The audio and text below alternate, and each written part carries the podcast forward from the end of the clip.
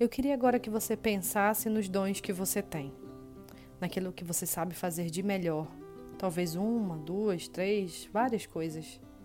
Eu queria também que você lembrasse todas as vezes que você desistiu de colocar em prática, por vergonha ou por achar que o dom do outro é mais importante que o seu.